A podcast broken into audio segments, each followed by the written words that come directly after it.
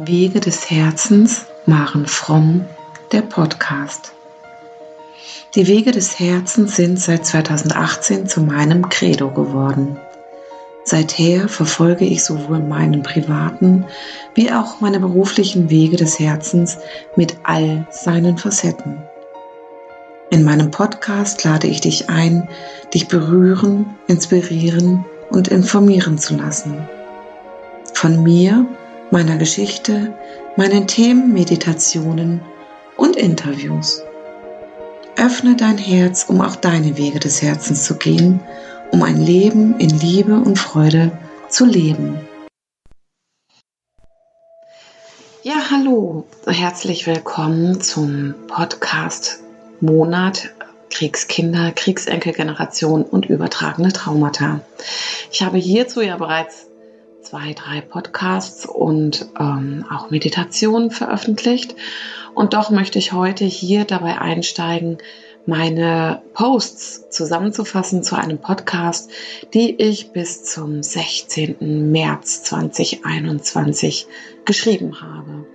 Vielleicht einfach für die Menschen, denen es zu umständlich ist, ähm, es auf meinem Blog, auf meiner Website www.maren-fromm.de nachzulesen oder die, die einfach eher auditiv veranlagt sind und gerne zuhören.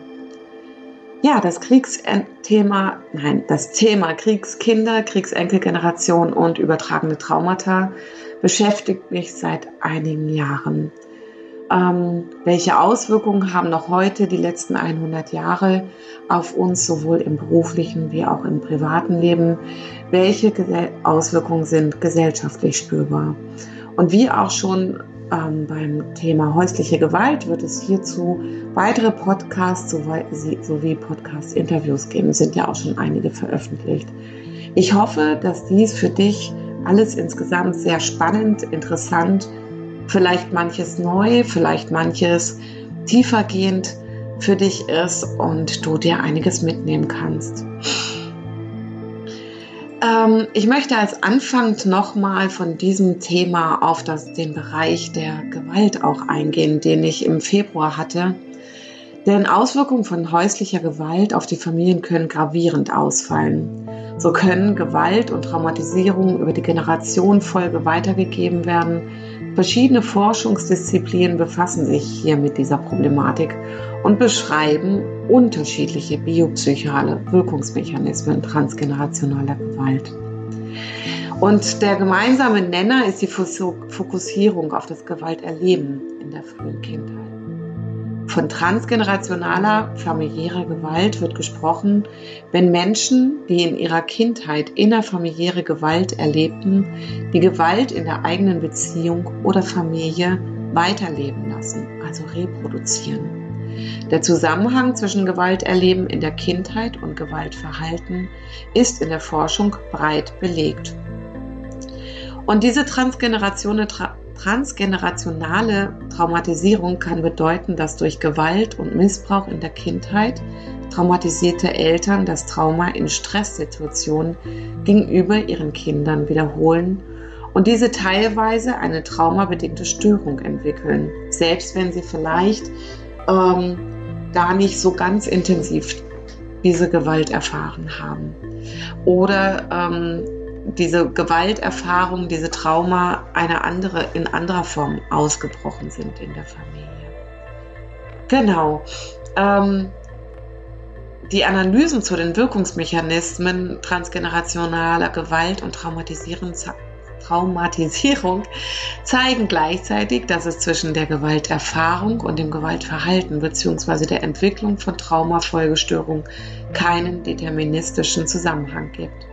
Die Mehrheit der Betroffenen insgesamt reproduziert die Gewalt nicht und bzw. entwickelt keine Traumafolgestörung. Bei der Gewaltprävention und der Therapie von Gewaltfolgen kommt daher den möglichen Schutzfaktoren und der Resilienzfaktoren eine wichtige Bedeutung zu. Dies hatte ich ähm, nochmal aus dem ähm, EBG der Schweiz aus dem Fachbereich Gewalt aus dem Juni 2020 war dies eine, ein Artikel. Ja, bin ich ein Schlafschaf, wenn ich Vertra im Vertrauen bin, auch in der aktuellen Zeit. Für mich wird in der aktuellen Situation deutlich, dass das kollektive Trauma der Vergangenheit noch nicht aufgearbeitet ist. Ich beschäftige mich intensiv mit dem Thema Kriegskinder, Kriegsenkel und übertragene Traumata und ich empfinde es so, dass die Menschen in ihren unbearbeiteten Erfahrungen, Erlebnissen und Trauma getriggert werden. Aus meiner Sicht kann Ruhe in unser System kommen, wenn sich jeder seine eigene, seine familiäre und Geschicht gesellschaftliche Geschichte ansieht und aufarbeiten würde. Aus meinem Empfinden, Erleben und auch aus meiner Erfahrung tritt dann Ruhe, Stille und Heilung sowie eine Zuversicht und Liebe für das Leben im Jetzt ein. Dann ist die aktuelle Situation keine Gefahr mehr für Leib, Leben und Psyche, denn dann komme ich ins Jetzt. Und dann vermittle ich auch den Kindern und Jugendlichen ein Vertrauen, welches aus meinem Empfinden ganz speziell bei vielen Erwachsenen fehlt, dadurch nicht weitergegeben werden kann und zu dieser weiteren kollektiven Traumatisierung führt. Ich bin kein Schlafschaf, wenn ich ins Vertrauen gehe. Ich beobachte genau und ich betrachte auch kritisch. Und doch habe ich im Blick, dass sich aktuell noch die wenigsten Menschen, auch Politiker, mit der eigenen Geschichte auseinandersetzen und hiermit dann ihre eigenen Ängste, Sorgen reflektieren, welche sie zur Entscheidung bringen oder auch zur Spaltung. Du trägst alles in dir, um die in Freude und Liebe leben zu können und zu leben und entdecke, du darfst es wieder zu entdecken. Wir tragen alles in uns, was wir brauchen, um in Freude zu leben und dürfen es wieder entdecken. Und die Freude, die ich meine, ist die Freude und die Liebe, die in uns allen steckt und wiederentdeckt werden darf.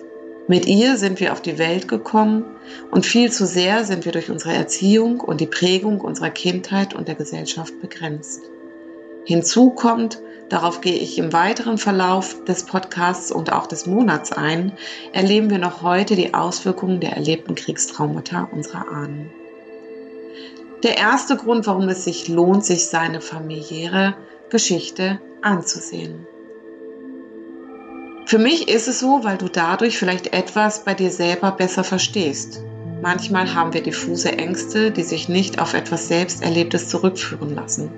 So habe ich zum Beispiel von Kindheit an Angst vor Einbrechern, obwohl bei mir zu Hause nie eingebrochen wurde. Sobald in der Wohnung oder im Haus komische Geräusche sind, die ich nicht einordnen kann, stelle ich mich tot. Dies war besonders doof, als sich der Vater meiner Tochter von mir getrennt hat und ich alleinerziehend wurde.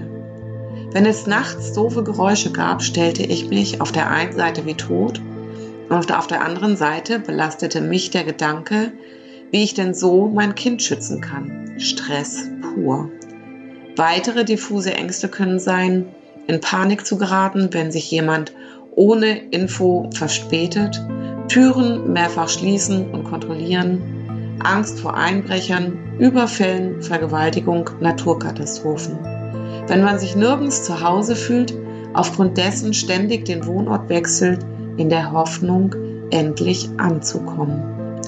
Angst bei etwas auf die Straße, auf Angst bei etwas auf der Straße, wenn da etwas geschieht, da einzugreifen. Und diese Dinge wirken sich oft bedrohlich, ohne dass du es mit irgendetwas von dir, einer Erfahrung von dir in Verbindung bringen kannst.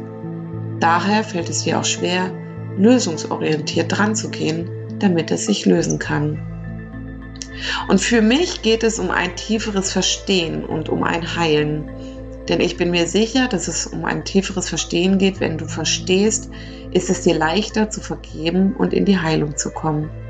Ich möchte dich erreichen, berühren, dich Verständnis entwickeln lassen, sowohl für dich selbst, aber auch für Lebensgeschichten anderer Menschen und Generationen. Ein Gefühl möchte ich dir vermitteln, was in unserer Gesellschaft geschehen ist und was für Auswirkungen es noch heute hat. Ich möchte dich ermutigen, dich auf deinen eigenen Weg zu machen. Denn obwohl wir in einer emotional reichen, bildungsreichen und finanziell reichen Gesellschaft leben, orientieren sich die Menschen häufig noch am Mangel. An dem, was wir nicht haben, an dem, was uns bedrohen kann, an Menschen, die uns nicht gut tun.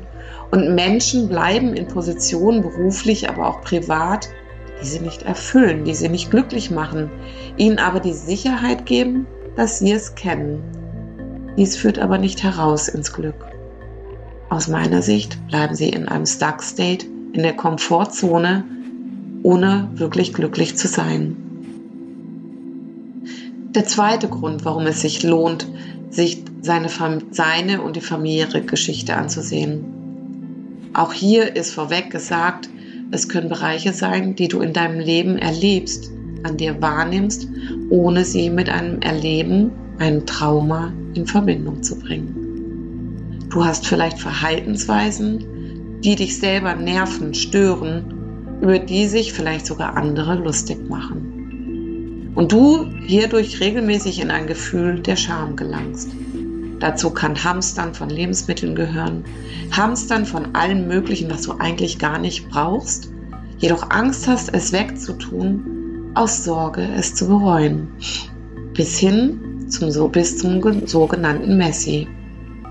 Schuldgefühle, verdorbene Lebensmittel wegzuwerfen, alles aufessen zu müssen, obwohl du schon längst satt bist, deine eigenen Gefühle nicht ernst nehmen und auch die von anderen klein machen sie klein machen, verharmlosen und keinen emotionalen Zugang dazu zu bekommen. Sprüche wie Indianer kennt keinen Schmerz, ist doch nicht so schlimm. Ach, es gibt viel Schlimmeres. Sei du selbst die Veränderung, dann verändert sich der Rest. Viel zu lange haben wir Menschen nicht bewusst hintergefragt, welch ein Leben wir wirklich leben möchten. Denn diese Frage war mit Scham besetzt und inneren Verboten. Möglicherweise auch von äußeren Verboten, die du zum Beispiel niemanden verletzen möchtest, der, die dich so gut er konnte oder auch sie konnte, unterstützt hat. Du fühlst dich verpflichtet. Es kostet dich Kraft und Energie, dennoch dran zu bleiben und dir ein kraftspendendes Umfeld aufzubauen. Ich möchte dich hiermit von Herzen tief ermutigen, mach weiter, geh deinen Weg. Es lohnt sich so, so sehr. Denn niemand anders ist schuld daran, wenn du dich an deinem Leid festhältst. Lerne dich bewusst damit auseinanderzusetzen, dass niemand anderes schuld ist an deinem Leid. Wenn du leidest, dann gibst du einem anderen Menschen die Macht über dich sei es dir wert, gut für dich zu sorgen und dich zu lieben. Geh in die eigene Verantwortung und gib sie nicht mehr ab. Dann bist auch du den nachfolgenden Generationen ein Vorbild und sie lernen gut für sich zu sorgen. Wenn du diese Sätze hörst, dann bitte ich dich, Urteile über Egoismus, die negativ geprägt sind, aus dem Kopf zu streichen. Gesunder Egoismus und Verfolgen deiner Ziele, Träume, Visionen und deiner Selbstliebe hilft Bänder zu lösen und insgesamt für ein besseres Miteinander zu sorgen. Nimm dir Zeit für dich. Sei geduldig mit dir. Mach einen Schritt nach dem nächsten und gib nicht auf, wenn etwas nicht gleich klappt oder du einen Rückschritt hast. Stell dir immer wieder auch die Frage, Warum klappt es vielleicht noch nicht? Was habe ich vielleicht vergessen? Ist es wirklich meine Absicht, genau diese Veränderung zu haben? Darf ich glücklicher sein als meine Eltern? Ein Gewissenskonflikt. Sei doch mal zufrieden mit dem, was du hast. Wir meinen es doch nur gut. Du bist undankbar, wir hatten viel weniger früher als du heute. Und, und, und. Viele der Menschen, die solche Sätze zu hören bekamen und noch heute zu hören bekommen, leben in extremen Schuldgefühlen, stellen sich immer wieder die Frage, steht es mir überhaupt zu? Darf ich das? Gehört sich das? Bin ich es wert? Und vor allem, Sie haben einen inneren Antreiber, der sie unbewusst immer wieder weiter antreibt, sich und anderen zu beweisen, dass ihnen ihr Wohlstand oder irgendwie ein Mehr zusteht. Leistung als Entschuldigung und sich nicht als Verräter an den unglücklichen Eltern zu fühlen. Diesen Menschen jedoch fehlt das eigene Gefühl für sich, ihr Frauen in die, Vertrauen in die eigene Wahrnehmung und insgesamt dann sich und anderen Menschen auch zu vertrauen. Denn die eigenen Eltern haben unbewusst immer suggeriert, dass man nicht vertrauen kann und darf. Aus ihrem eigenen Kriegserleben und Kriegstrauma nachvollziehbar. Doch für nachfolgende Generationen äußerst schädlich und somit für die Entwicklung des eigenen Vertrauens hemmend.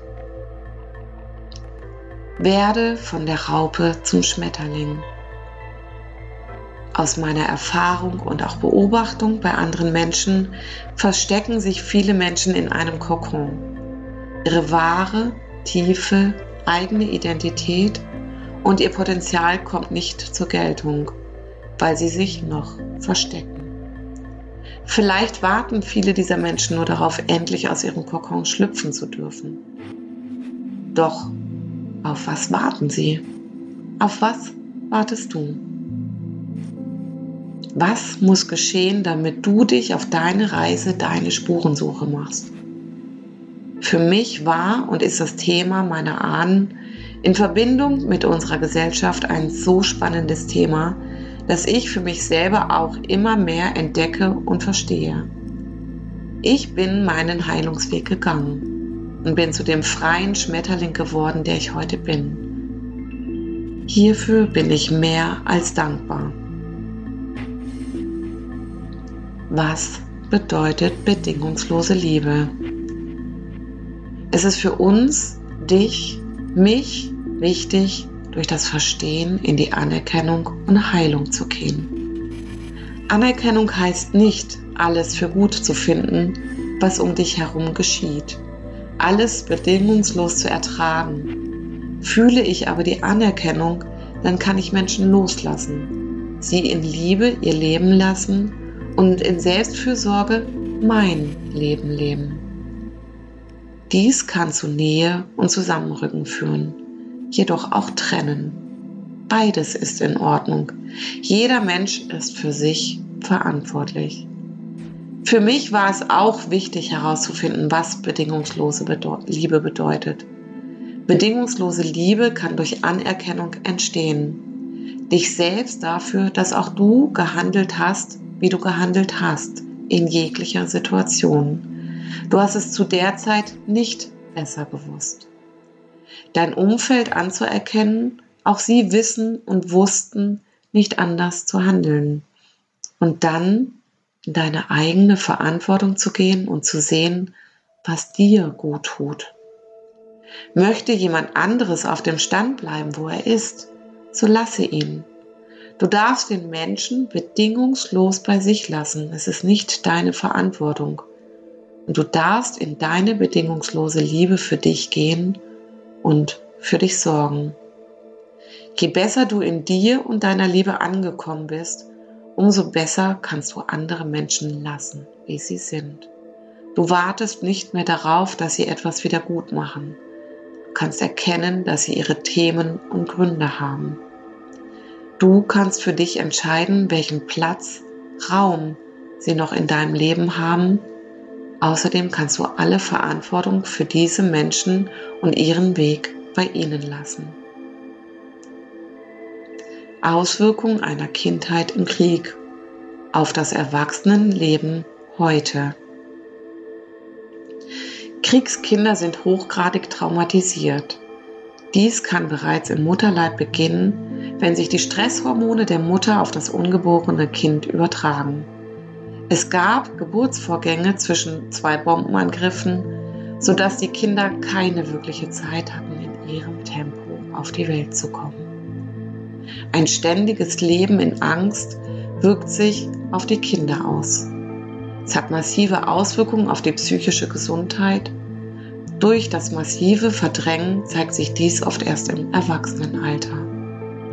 Kriegskinder leiden weit häufiger unter psychischen Störungen wie zum Beispiel Ängsten, Depressionen und psychosomatischen Beschwerden als der Bevölkerungsdurchschnitt.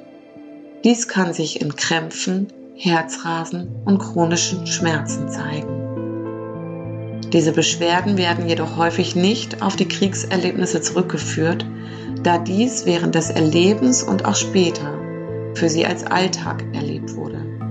Emotional fehlt der Zugang und sie fühlen sich fremd im eigenen Leben. Kriegskinder sind weiterhin hochgradig. Ups. Entschuldigung. Du sollst es einmal besser haben. Ja, wer kennt diese Aussage nicht? Viele Menschen, mit denen ich über familiäre Themen seit geraumer Zeit, über das Thema Kriegskinder, Kriegsenkel spreche und auch das, was ich von Menschen in den Büchern gelesen habe, kennen diesen Satz. Bezugspersonen wie Großeltern und Eltern, die immer wirklich fleißig waren, die sehr darauf geachtet haben, einen guten gesellschaftlichen Stand zu haben, zu arbeiten bis zur Erschöpfung, sich keine Urlaube leisten, um Hab und Gut anzusammeln. Udo Bär und Gabriele Frick-Bär sind Traumatherapeuten und sagen, bei vielen Kriegskindern hatten die Schwere, die Not, die Mühsal das Leben eingenommen. Diese Erfahrungen beeinflussen die Art und Weise, wie alle anderen Geschehnisse beurteilt werden. Die Kriegskindergeneration erlebte es eher so, als sei ihnen das Glück nicht gegönnt. Da Kriegskinder sozusagen zwei Welten, in zwei Welten aufgewachsen und reingewachsen sind, leben sie in einem inneren Spannungszustand. Auf der einen Seite das Kennen von Hunger und Not und nach dem Wiederaufbau und dem Wirtschaftsaufschwung der materielle Wohlstand. Doch emotional nicht aufgeräumt und somit irgendwie verlassen. Warum sind unsere Ahnen, wie, wie sie sind? Wenn ich über meine Generation schreibe, dann meine ich Menschen, die in etwa zwischen 1960 und 1980 geboren sind, vielleicht auch bis 1985. Davor ist unsere Elterngeneration in den letzten Kriegsjahren des Zweiten Weltkriegs oder kurz darauf geboren noch eine Generation früher, unsere Großelterngeneration, die den Zweiten Weltkrieg miterlebte und die Konsequenzen des Ersten Weltkriegs tragen musste. Dazu gehört der Wiederaufbau, die erste Weltwirtschaftskrise und so weiter. Mir ist an dieser Stelle wichtig, meine Gedanken zu den emotionalen und traumatischen Erfahrungen zu formulieren, da wir uns in der Regel heutzutage mit unserem Aufwachsen und den Konflikten, die es mit unserem Elternhaus gab und gibt, auseinandersetzen. Hinzu kommt mit unseren inneren Konflikten. Meine Elterngeneration gehört zu der Kriegskindergeneration bzw. der frühen Nachkriegsgeneration. Schon ihre Eltern, unsere Großelterngeneration, haben Traumata auf sie übertragen, so wie sie es an uns weitergegeben haben. Bereits ihre Eltern und Großeltern waren mit Krieg, Gewalt, Überleben, Angst, Tod, Überlebensstrategien konfrontiert. Ich selber gehe auf die letzten knapp 100 Jahre an. Es gab von 1914 bis 1918 und von 1939 bis 1945 Krieg. Die Weltwirtschaftskrise war 1929 und 2008 war die Finanzkrise, Weltfinanzkrise. Die Weltfinanzkrise erwähne ich hier, weil es zwar nicht die Unruhe brachte wie die Kriege und die Weltwirtschaftskrise, es kann dennoch für viele Menschen ein Trigger für alte bis uralte Erfahrungen gewesen sein, der in der heutigen Zeit einen Sicherheitsmangel erzeugt, Glaubenssätze bestätigt zu bekommen. Sabine Bode nennt die, Wel die Kriegskindergeneration oder überhaupt unsere, dieses transgenerationale Trauma ein Weltkriegstrauma. welches eine, eine akademische, jedoch keine emotionale Aufarbeitung erhielt. Dieter Doom geht so weit, dass er sagt, dass dies zu der Kernkrise der menschlichen Beziehung führte. 2020 kam nun die Corona-Krise, an der massiv zu erkennen war, welche alten Trauma noch in uns stecken. Ängste kamen unterschwellig hoch und zeigten sich zum Beispiel durch Hamsterkäufe bei Lebensmitteln und Toilettenpapier. Hinzu kommt, gab es eine erhöhte Suizidrate. Diese immer wiederkehrenden Unsicherheitsfaktoren hinderten unsere vorherigen Generationen im sicheren Aufwachsen. Unsere Großeltern und Teile unserer Eltern mussten während der Kriege und der ersten Weltwirtschaftskrise funktionieren. Es gab Überlebensängste und damit verbunden entwickelte Überlebensstrategien. Ständige Angst vor den Konsequenzen des Kriegs, Angst vor Gewalt, Frauen wurden vergewaltigt, Männer und Söhne waren im Krieg. Wenn sie aus dem Krieg wiederkamen, waren sie größtenteils traumatisiert. Denn es steckt aus meiner Sicht in keiner Natur der Menschen zu morden oder an Mord beteiligt zu sein. Es gab enorm viel Not. Die Menschen aus der Generation sind so schwer traumatisiert und oder geprägt und konnten ihr eigenes Leben so, wie wir heute die Chance haben, kaum leben. Sicher gab es immer Menschen, die dies dennoch für sich taten. Der Großteil jedoch nicht. Der Großteil der Menschen wurde und war in seiner persönlichen Freiheit massiv eingeschränkt. Sie erlebten physische und psychische Gewalt sowie Missbrauch in den verschiedenen Formen. Schweigen, Stille, Ohnmacht, Abspaltung. Ich habe bereits erwähnt, dass unsere Familien in den letzten 100 Jahren der Weltkriege und immer wieder Trigger erlebten. Dies führt aus meiner Sicht dazu, dass es für unsere Eltern- und Großelterngeneration noch immer so oft schwierig ist, sich den Themen zu öffnen. Zu schwerwiegend sind die Erinnerungen, Trauma und damit verbunden das Verdrängen. Ihre Überlebensmechanismen sind installiert, in denen sie einen Großteil ihrer Geschichte emotional abgespalten haben. Möglicherweise können sie sich an Dinge erinnern, doch darüber reden fällt schwer. Noch heute. Und es geschieht in einem, äh, in, wenn dann in, einem, in der Form von einem Erfahrungsbericht ohne Emotionen. Dies kann natürlich nicht auf jeden einzelnen Menschen übertragen werden. Ich bin mir sicher, dass es Familien gibt, wo besser geredet werden konnte und dass eine gute Aufarbeitung, eine gute Aufarbeitung stattfinden konnte. Und dementsprechend auch ein Umgang mit der eigenen Geschichte sehr heilsam war und ist.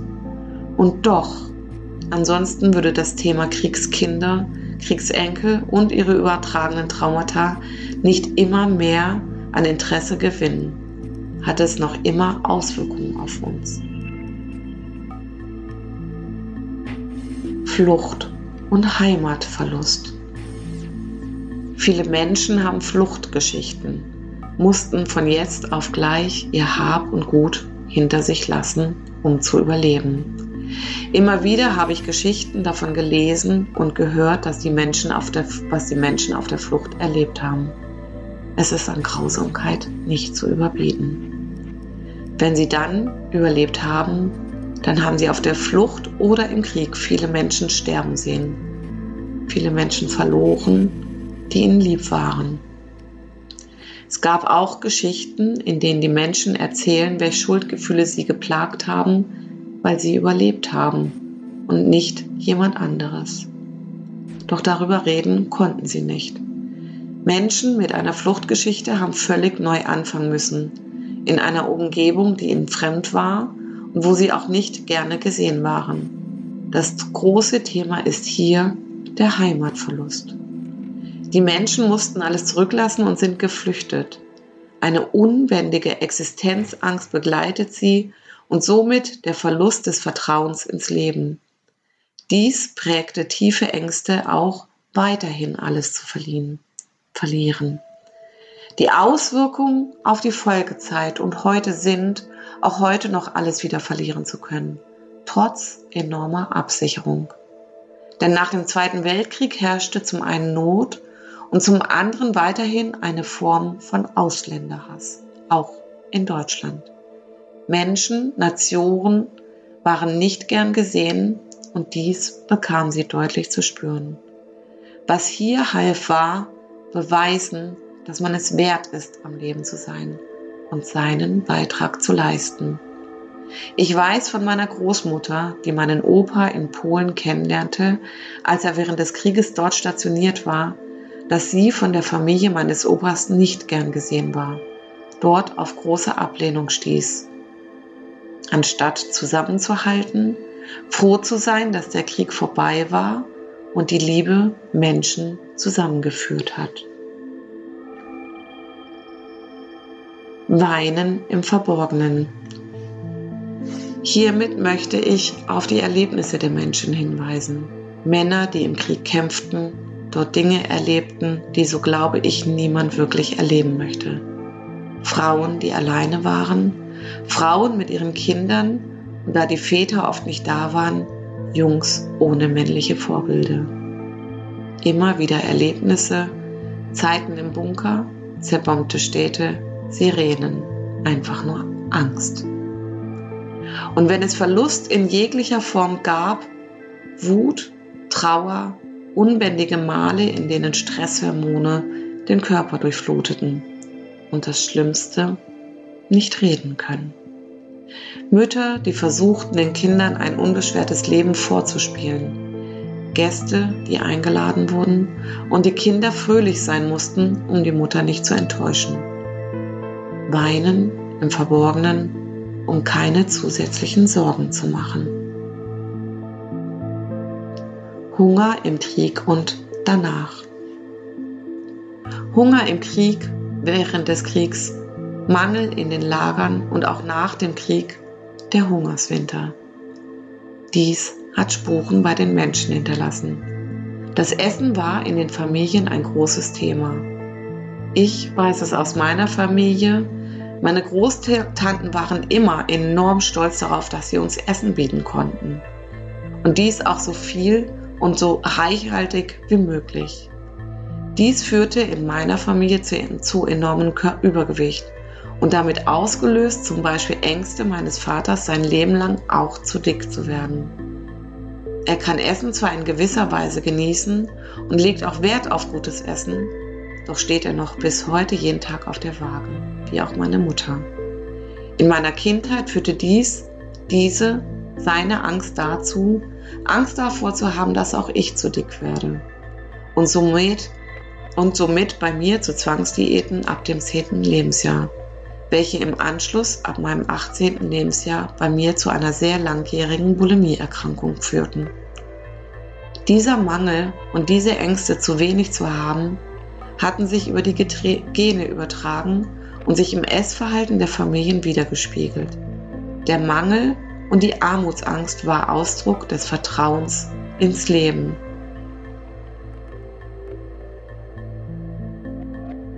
Vergewaltigungen im Krieg. Vergewaltigungen im Krieg und auf der Flucht.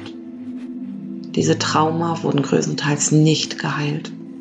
Ich habe von vielen Frauen gehört, deren Großmütter und oder Mütter vergewaltigt wurden. Speziell an der Ostfront gab es hinzukommend böse Massenvergewaltigungen. Dies führte zu starken Traumata. Zum einen aufgrund des Geschehens an sich, zum anderen gibt es viele Kinder, die hierdurch auf die Welt kamen und die emotionalen Folgen waren und sind immens. Zumal in der Regel nicht darüber gesprochen wurde. Durch die epigenetische Übertragung dieses Traumas kann es die Ursache für die heutigen jungen Frauen sein, Angst vor Partnerschaft und wirklicher Tiefe zu haben. Trauma, Wunden heilen nicht von alleine. Sie wollen auf allen Ebenen geheilt und transformiert werden. Körperlich, mental, emotional und in den Genen. Ja, das war's für heute von mir. Ich freue mich darauf, dir demnächst einen weiteren Podcast zum Thema Kriegskinder und Kriegsenkelgeneration und ihre übertragenen Traumata zukommen zu lassen, dass du ihn dir anhören kannst. Ich glaube, für heute reicht es dann hier auch. Das war schon eine ganze Menge Input. Alles Liebe dir.